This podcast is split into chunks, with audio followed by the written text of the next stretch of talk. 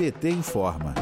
Com o voto contrário da bancada do PT, a Câmara dos Deputados aprovou na noite desta quarta-feira, dia 6, o projeto de lei 2058 de 2021, que estabelece medidas sobre o trabalho de gestantes durante a pandemia de autoria do deputado Tiago Dimas, do Solidariedade, e relatado pela deputada Paula Belmonte, do Cidadania, o texto muda a Lei 14151 de 2021, que garantiu o afastamento da gestante do trabalho presencial com remuneração integral durante a emergência de saúde pública do novo coronavírus.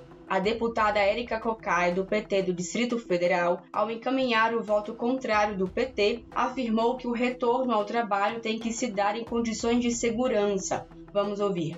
Nós não podemos, esta casa, estarmos votando aqui o retorno, porque o projeto é para o retorno do trabalho das grávidas, enquanto nós estamos votando de forma remota.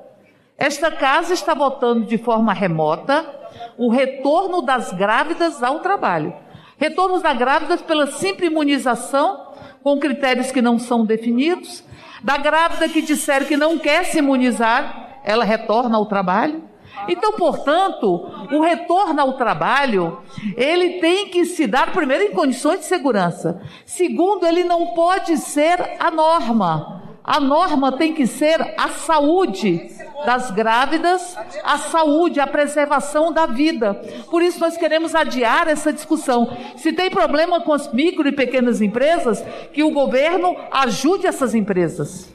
De acordo com o projeto, que ainda precisa ser apreciado pelo Senado, o afastamento vai ser garantido apenas se a gestante não tenha ainda sido totalmente imunizada, 15 dias após a segunda dose. Hoje não há esse critério. Caso as atividades presenciais da trabalhadora não possam ser exercidas por meio de teletrabalho ou outra forma remota, mesmo com a alteração de suas funções e respeitadas suas competências e condições pessoais, a situação vai ser considerada como gravidez de risco até ela completar a imunização, quando deverá retornar ao trabalho presencial. Caso a gestante opte por não se vacinar, ela deverá assinar termo de responsabilidade e de livre consentimento para o exercício do trabalho presencial, comprometendo-se a cumprir as medidas preventivas adotadas pelo empregador. O texto considera que a opção por não se vacinar é uma expressão do direito fundamental da liberdade de autodeterminação individual